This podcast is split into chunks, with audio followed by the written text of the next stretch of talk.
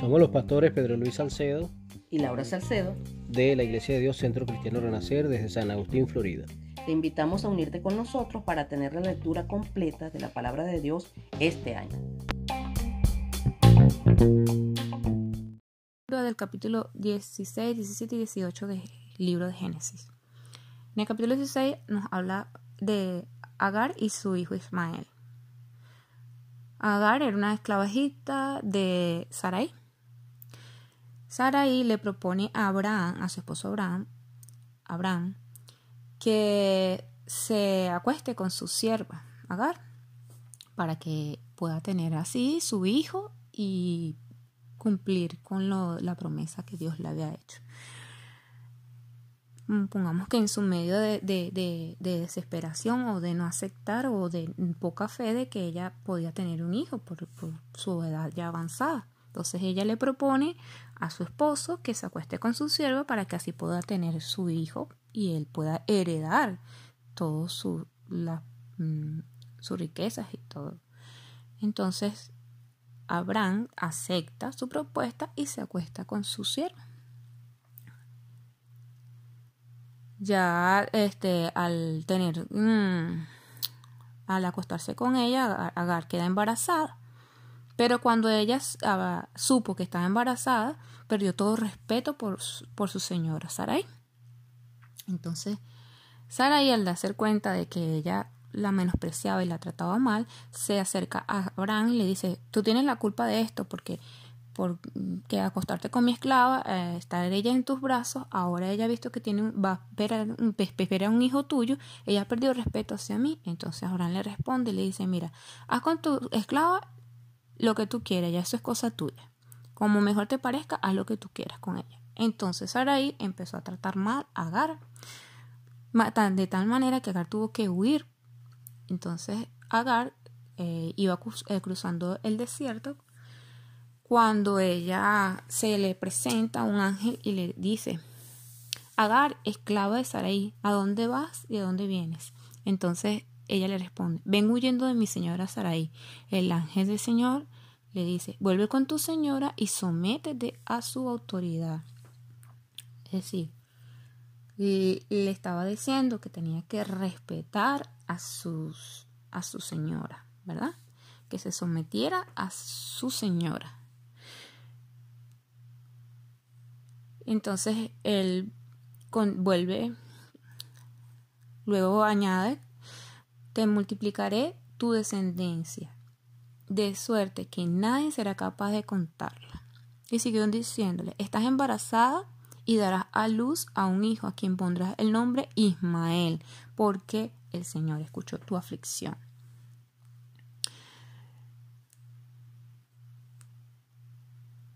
Eh, le. Este luchará contra todo, ¿verdad? Y afirmará su casa. Agar decía, Dios me ha visto, Dios me ha visto, Dios, Dios me ha visto y todavía estoy viva. Por eso el pozo donde se le aparece el ángel se llama Dios me ha visto. Agar eh, regresó a su casa y tuvo su hijo Ismael cuando Abraham tenía, Abraham tenía 86 años. 17 nos habla de la circuncisión en señal de alianza. Cuando Abraham tenía 99 años, se le apareció el Señor, le dijo, yo soy tu Dios Todopoderoso, preséntate delante de mí en tu vida una, de manera recta, en rectitud, y yo haré alianza contigo y multiplicaré tu descendencia inmensamente. Esta alianza era que eh, Dios le, le, estaba prometiendo que su, sería el padre de muchas naciones. Y el Señor le cambia el nombre de Abraham a Abraham, que significa padre de muchas naciones. Seré el Dios de tus descendientes. Tú y tus descendientes deben guardar mi alianza y en señal de ella deberán circuncidar la carne de su perpucio de generación en generación a los ocho días de nacido en casa o comprados por vuestro dinero. Pero aquel que no sea, eh, pero aquel que sea incircunciso, o sea, que no sea cortada la carne, eh, estará, será expulsado de mi pueblo porque ha roto mi alianza. Anuncio del nacimiento de Isaac. Dios le dijo a Abraham, tu esposa Saraí ya no se llamará así, sino Sara. Sara significa princesa. Sara es princesa. Y será, le voy a bendecir, te dará un hijo y será la madre de muchas naciones, muchas naciones. De ella saldrán reyes de pueblos. Pero Abraham se ríe pensando, pensando, ¿cómo yo a mis 100 años podré tener un hijo? Y Sara a, a sus 90 años podrá tener un hijo. Pensó, ojalá mi hijo Ismael pueda vivir con tu bendición. Aquí vemos que Abraham había perdido, eh, no tenía esa fe de que realmente él iba a poder tener un hijo. O sea, decía, oye, es imposible, porque yo soy un viejo y mi esposa también. Entonces, Dios les dijo a Abraham, lo que te he dicho es que tu esposa Sara tendrá un hijo y lo llamarás Isaac. Con él mantendré mi pacto. Y tu hijo Ismael lo voy a bendecir porque escuché tu petición. Pero mi pacto será con tu hijo Isaac, hijo que tendrás con tu esposa Sara. Aunque ah, habían ellos adelantado a lo que era la promesa de Dios al tener un hijo que estaba fuera del matrimonio, un hijo con una esclava, Dios le estaba dando la, la, promesa de que igual iba a bendecir a su hijo Ismael, pero que su pacto continuaba con su hijo que él le había dicho, le había prometido que iba a tener con su esposa Sara. Abraham cumplió con lo que Dios le, le dijo e hizo la circuncisión a, a él, a su hijo y a todo lo de su casa, y su pueblo. En el capítulo 18 Dios Dios Dios promete un hijo a Abraham.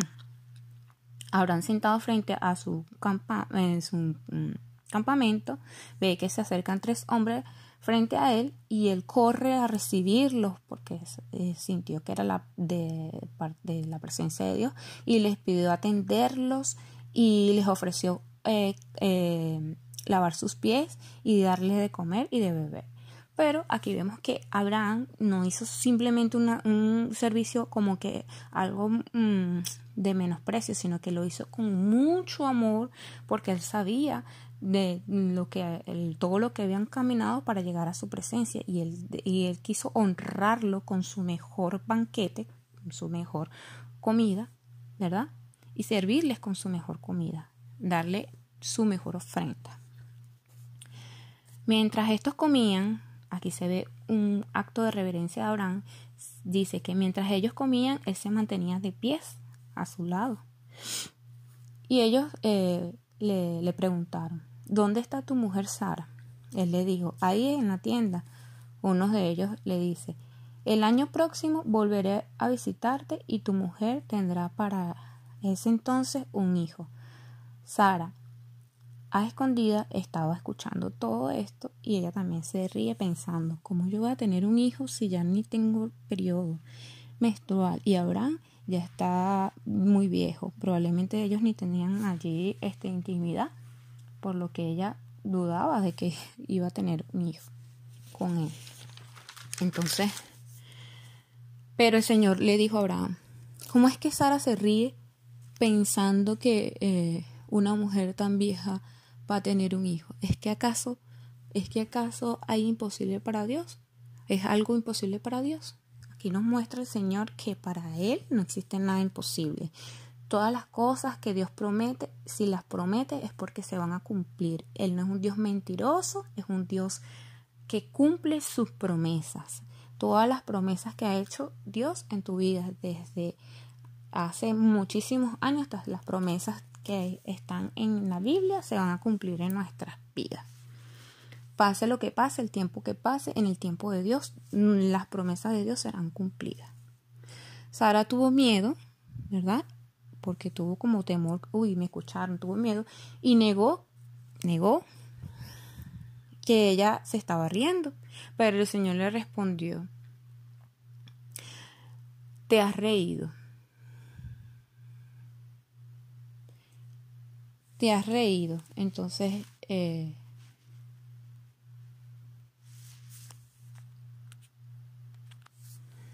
aquí podemos ver que para Dios no existe nada oculto. Él todo lo ve, Él todo lo sabe. Y Él conoce nuestros corazones. Luego sigue en el capítulo 18, Abraham intercede por Sodoma. Luego de aquellos hombres se levantaron y se dijeron la mirada a Sodoma. Abraham los acompañó para despedirlo. El Señor decía, dejaré que Abraham ignore lo que voy a hacer. Toda vez que se ha de convertir en un pueblo grande y poderoso hasta el punto de que todas las naciones de la tierra serán bendecidas por él. Yo lo he escogido para que enseñe a sus hijos y a sus descendientes a mantenerse en el camino del Señor, haciendo lo que es justo y recto, de modo que se cumpla cuanto ha sido prometido a Abraham. Recuerden que Dios le dijo que se mantuviera recto en su vida y se vería cumplida la promesa, el pacto que Dios le había dado. Así que el Señor dijo a Abraham, la denuncia contra Sodoma y Gomorra es tan seria y su pecado tan grave que dejaré a, ver si sus acciones se corresponden a la denuncia que contra ella ha llegado a mí. Si, si es o no es así, la averiguaré. Los visitantes se fueron de allí y se encaminaron hacia Sodoma, pero Abraham se quedó de pies delante del Señor. Entonces Abraham se acercó a él y le dijo, de, modo que vas a hacer que, perezca junto, juntos el inocente como el culpable. Supongamos que en esa ciudad hay 50 inocentes. ¿Destruirás ese lugar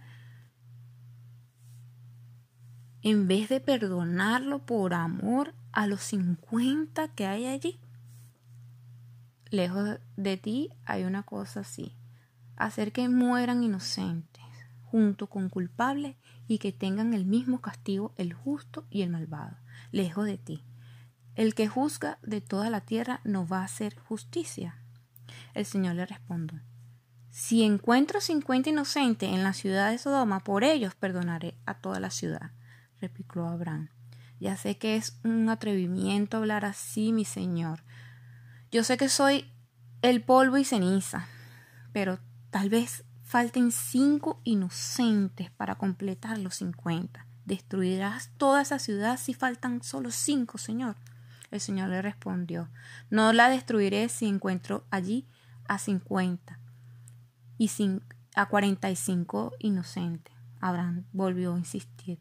Supongamos que solo encuentras cuarenta. Y el Señor respondió, no lo haré en, no lo haré en atención a los cuarenta. Pero Abraham volvió a suplicar que mi señor no se enfade si insisto. Supongamos que quizás sean más que treinta. El señor respondió, no lo haré si encuentro treinta inocentes. Insistiendo Abraham una vez más, me tomó el atrevimiento a dirigirme a ti, mi señor. Supongamos que se encuentran veinte. El señor respondió, por consideración a esos veinte no la destruiré todavía insistiendo Abraham. Que mi Señor no se enfade si insisto por última vez. Vean lo tremendo que estaba haciendo Abraham. Estaba haciendo una intercesión hasta que se salvara hasta el último, hasta el último inocente. Su persistencia y su corazón puesto por interceder por estas personas justas. Así debemos ser nosotros, interceder por las personas delante de Dios. Dice, que mi Señor no se enfade si insisto por última vez, y si no son más que diez los inocentes. El Señor le respondió, en atención a los diez no la destruiré. Cuando acabó de hablar Abraham, el Señor se marchó y Abraham regresó a su tienda. Amén. Por acá le estuvo haciendo la lectura su hermana Belnucé. Que Dios les bendiga. Amén.